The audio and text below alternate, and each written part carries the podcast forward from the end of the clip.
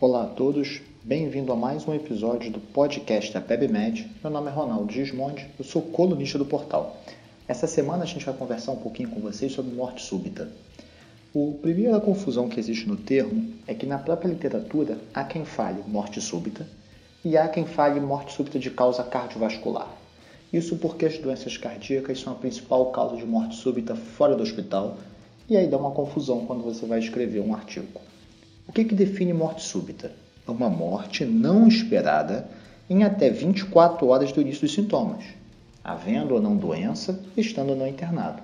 Então, se um paciente, entre passar mal e morrer, isso ocorre em menos de 24 horas e não era esperado, né? não tinha nenhuma doença assim a princípio causando, não era iminente a morte, isso é uma morte súbita. E é claro que isso exclui as causas IML, né? exclui acidente, violência ou qualquer coisa desse tipo.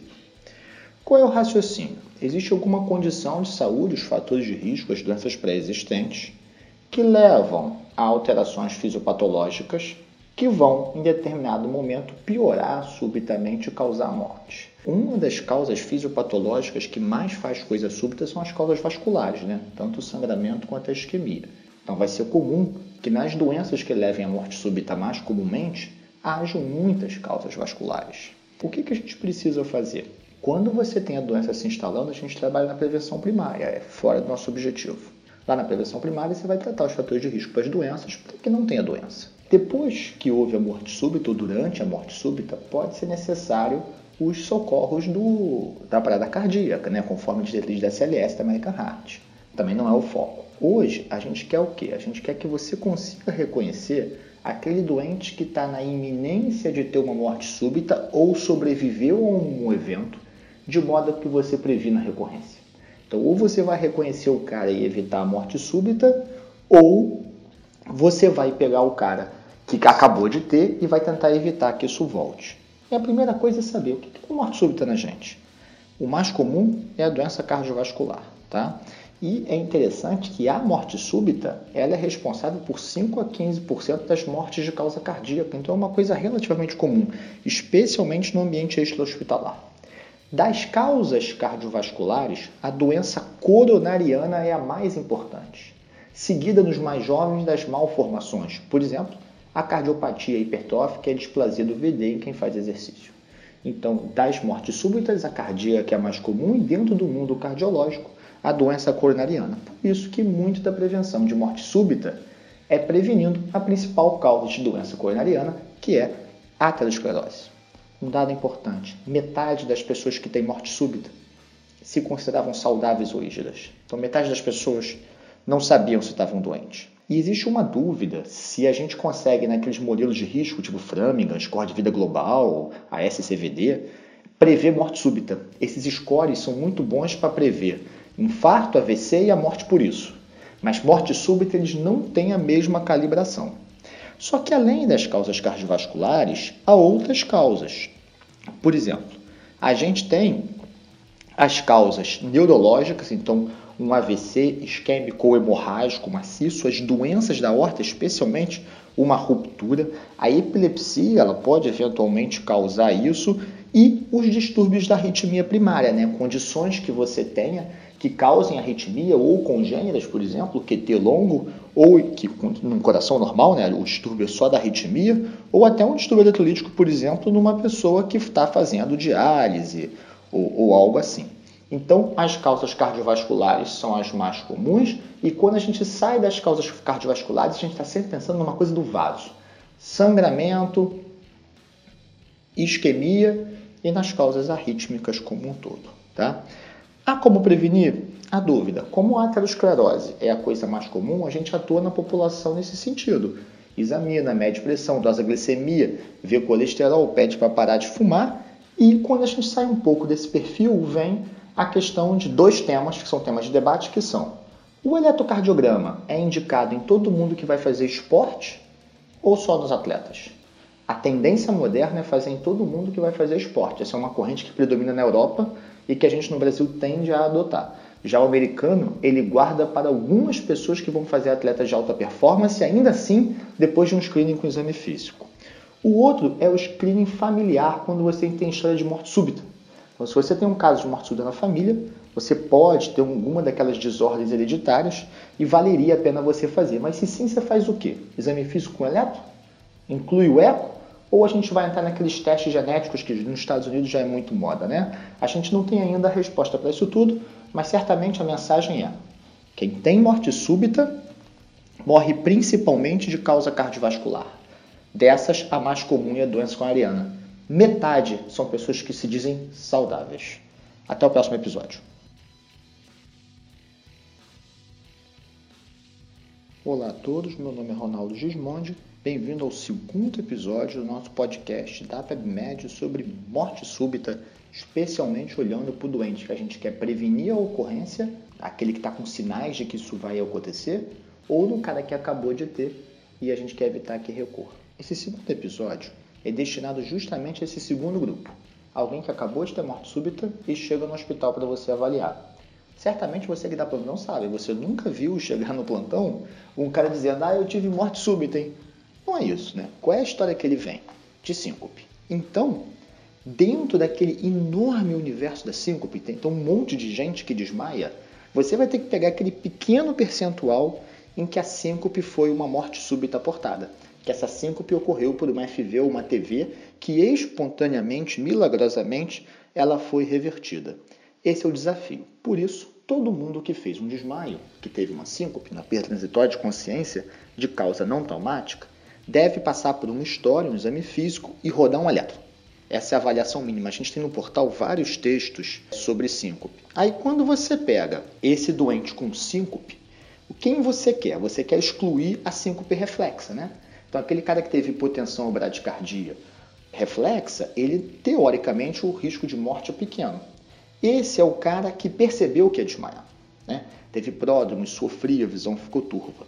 O que preocupa a gente é o cara que teve aquela síncope súbita. Ele, de repente, estava andando, caiu, se machucou, ou ocorreu no exercício, ou teve palpitações antes, ou é um cara cujo cenário de risco ele tem uma cardiopatia conhecida, ele tem uma alteração no exame físico que fala de cardiopatia, por exemplo, um sopro importante, ou o que é mais comum, uma alteração no eletro. Né? Então você roda um eletro e fala, ih, esse eletro não é normal.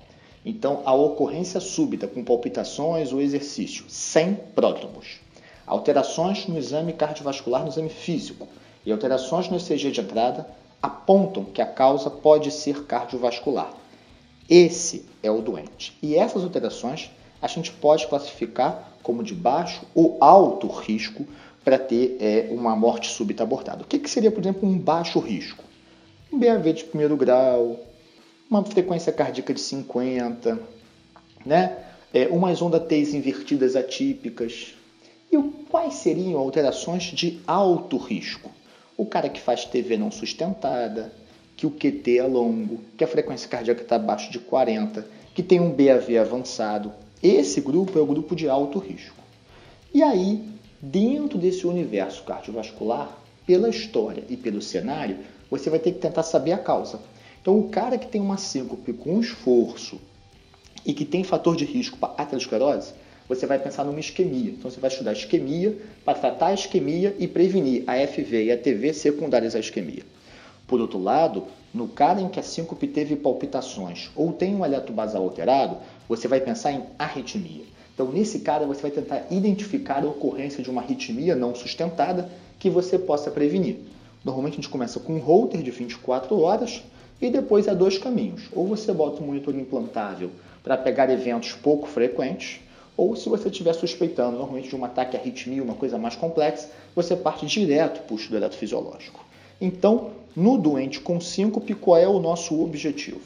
Primeiro, pegar a síncope que não é reflexa. Desse grupo, ver quem tem maior risco e tentar ver se a causa é isquêmica ou se a causa é por arritmia primária.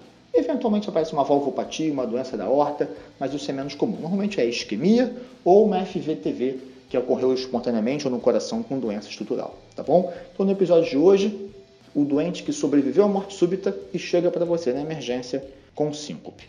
Qualquer dúvida é só comentar com a gente no site. Olá a todos, bem-vindo a mais um episódio do podcast da PebMed. Meu nome é Ronaldo Gismondi e eu sou colunista do portal. Nós estamos essa semana falando sobre morte súbita. No episódio 2, a gente falou da pessoa que sobreviveu e chega no plantão dizendo que desmaiou. Hoje, a gente vai para o contrário. A gente vai tentar identificar quem é o paciente que, pela sua doença, tem um alto risco de uma parada cardíaca iminente. Os sistemas de socorro, né, o ACLS, o ATLS, eles não usam aquele mnemônico do ABC à toa. Né? Quando a gente pensa em via aérea, oxigenação e circulação, é porque são essas as causas fisiopatológicas que levam imediatamente ou mais rapidamente à parada. Então, o reconhecimento precoce é justamente para você tentar identificar se a patência da via aérea, a capacidade de oxigenar, fazer troca gasosa e de manter perfusão estão tão alteradas que o risco de parada é grande. O que, que você poderia identificar? Então, no caso da via aérea, é o paciente com sinais de obstrução da via aérea, um estridor importante, um rebaixamento do sensório, que a pessoa não consiga manter patência, uma convulsão reentrante, né?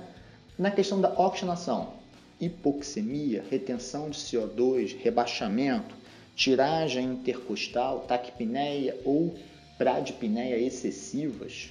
E no caso da circulação, evidências de má perfusão. É claro que a hipotensão é um sinal universal, mas vocês devem se preparar para reconhecer sinais de má perfusão no doente com pressão pseudonormal enchimento capilar lento, extremidade fria, sonolência, oligúria, um lactato elevado. Esses são os marcadores principais. Então você tem que tentar no exame físico identificar a pessoa que na sua via aérea, incluindo a via aérea e a patência pelo neurológico, que na capacidade de insuficiência respiratória, de respirar, e na circulação, na perfusão, tenha sinais de parada iminente. E aí, uma vez que você identifique isso, você tem duas abordagens em paralelo. Como médico, tentar rapidamente ver as causas mais prováveis para intervir e acionar a equipe multiprofissional para que tenha à mão os equipamentos necessários. Então, enquanto você está avaliando e intervindo, você tem que acionar fonte de oxigênio, monitor cardíaco contínuo com sinais vitais e acesso venoso, o famoso MOV, né? monitor de oxigênio e veia. Então, enquanto você avalia a pessoa, você aciona esse background em torno de você, que é, por exemplo, o que no ACLS a gente faz nas estações de taquibrad, né? Que é mais ou menos isso.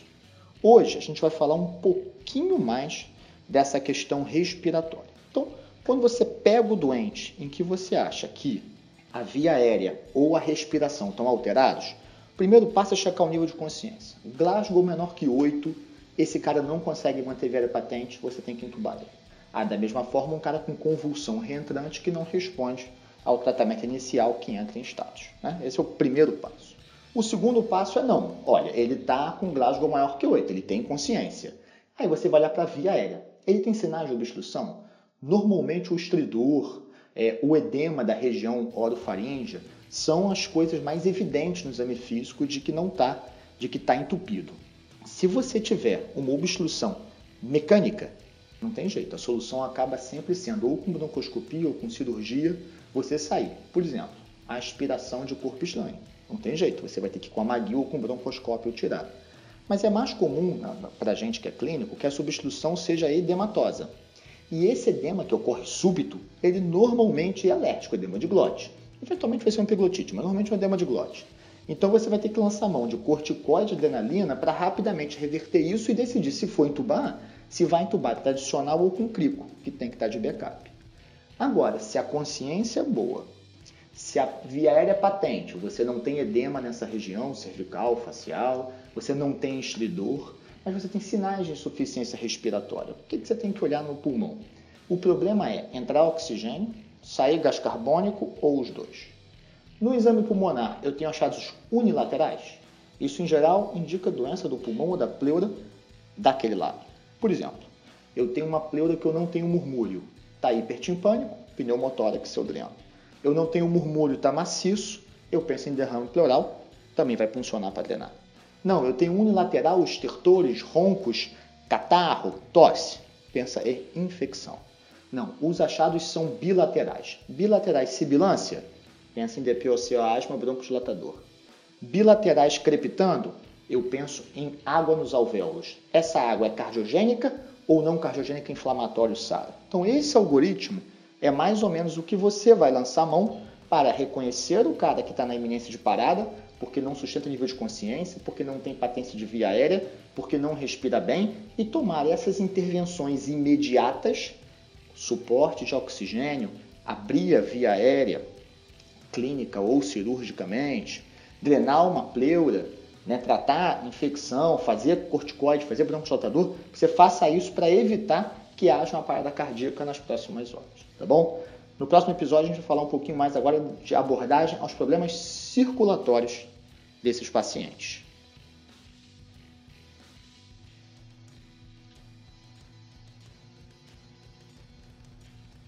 Olá a todos, bem-vindos ao quarto episódio da série sobre morte súbita, uma abordagem prática na emergência. Eu sou Ronaldo Gismondi, colunista do portal, e a gente nos episódios passados comentou da causa mais comum de morte súbita, cardiovascular, de como tentar reconhecer o doente que parou e sobreviveu, é o cara com síncope, quem é síncope de alto risco. E ontem a gente começou a conversar com vocês sobre o cara que está na iminência de ter uma parada. Essa didática, essa apresentação, ela lembra muito as aulas do CLS. Então ontem a gente se concentrou e falou o seguinte, olha, os três pontos principais que levam à iminência da parada são uma via aérea que não está patente e ou neurológico rebaixado, uma respiração ineficaz, insuficiência respiratória e má perfusão. Ontem falamos de como reconhecer o rebaixamento, a obstrução da via aérea e as principais desordens de insuficiência respiratória e a abordagem para cada uma. Hoje a gente vai se dedicar ao doente com má perfusão. É o doente que está hipotenso e ou tem pressão normal, mas sinais de má perfusão, como extremidade fria, enchimento capilar prolongado, rebaixamento da consciência, oligúria lactato alto. O que, que eu faço com esse doente? Uma vez que você veja que há má perfusão, ou seja, há choque, a gente tem que tentar identificar a causa do choque. O primeiro passo é, houve sangramento? É um choque hemorrágico? O choque hemorrágico é melhor abordado no ATLS, a gente tem um capítulo sobre isso no portal.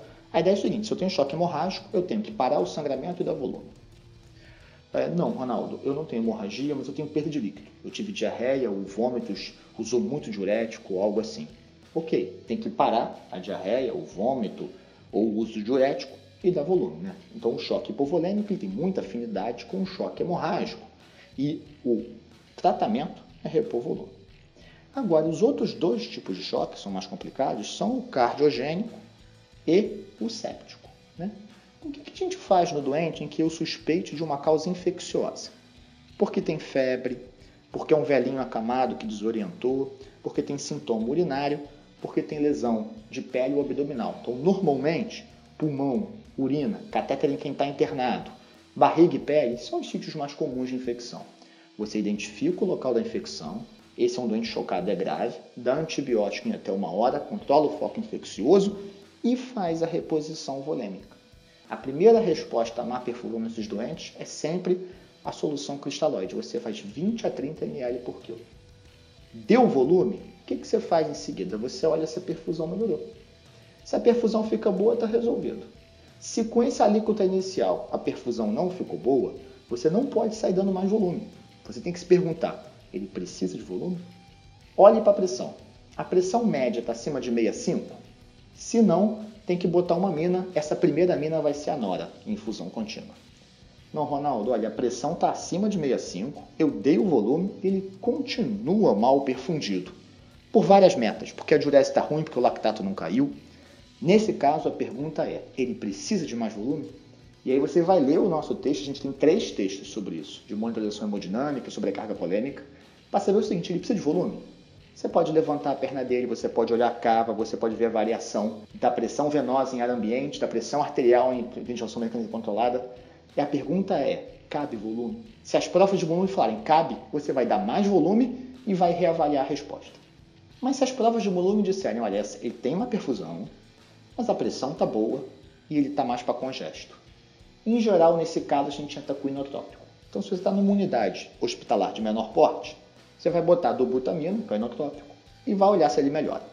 Se você está numa unidade de um hospital maior de alta complexidade, você vai botar no monitor do débito cardíaco e, em função desse monitor do débito cardíaco, você vai titular o inotrópico para ver como que você consegue melhorar a perfusão. Se você der volume, subir a pressão com nora, melhorar o débito cardíaco com dobuta, o cara está congesto e mesmo assim a perfusão está ruim, isso em geral é uma lesão avançada da microcirculação e nem sempre a gente tem uma solução para isso. Então, choque hemorrágico para a hemorragia dá volume, choque hipovolêmico dá volume, choque séptico, antibiótico e tratamento de perfusão. O choque cardiogênico ele tem uma abordagem na perfusão parecida com o choque séptico. Só que o que acontece no choque cardiogênico? Eu tenho que saber a causa. Né? Então o coração ele pode ficar doente no pericárdio, tamponamento. Ele pode ficar doente no miocárdio, insuficiência cardíaca, né? levando ao choque. Ele pode ficar doente no endocárdio, uma valvopatia obstrutiva, por exemplo, uma estenose aórtica, ou nos grandes vasos. Dependendo da causa, a gente tem tratamentos específicos. Tamponamento, você drena o pericárdio. Na insuficiência cardíaca, a gente entra com inotrópico de modo mais precoce, muitas vezes junto da nora, ou antes até. Se você tem uma doença valvar, provavelmente o tratamento vai ter que ser intervencionista, hemodinâmico ou cirúrgico. A mesma coisa para as patologias da aorta. Né? Então, no caso cardiogênico, a abordagem é parecida, mas você tem que estar muito atento à causa. E se a causa for miocárdio, insuficiência cardíaca, você ainda vai ter que pegar dois grupos. Se for miocardite, num cara mais jovem, tem que pensar, eu tenho critérios para imunossuprimir? E se for coronariopatia, infarto, no cara mais velho um pouco, em geral pós-40, normalmente tem que levar ele para hemodinâmica para fazer angioplastia primária para sair do choque. Então, no cardiogênico, a gente tem que estar muito atento à doença de base. Com isso, a gente fecha a série sobre morte súbita. Qualquer dúvida, qualquer comentário, é só ir no portal, no Facebook e entrar em contato com a gente.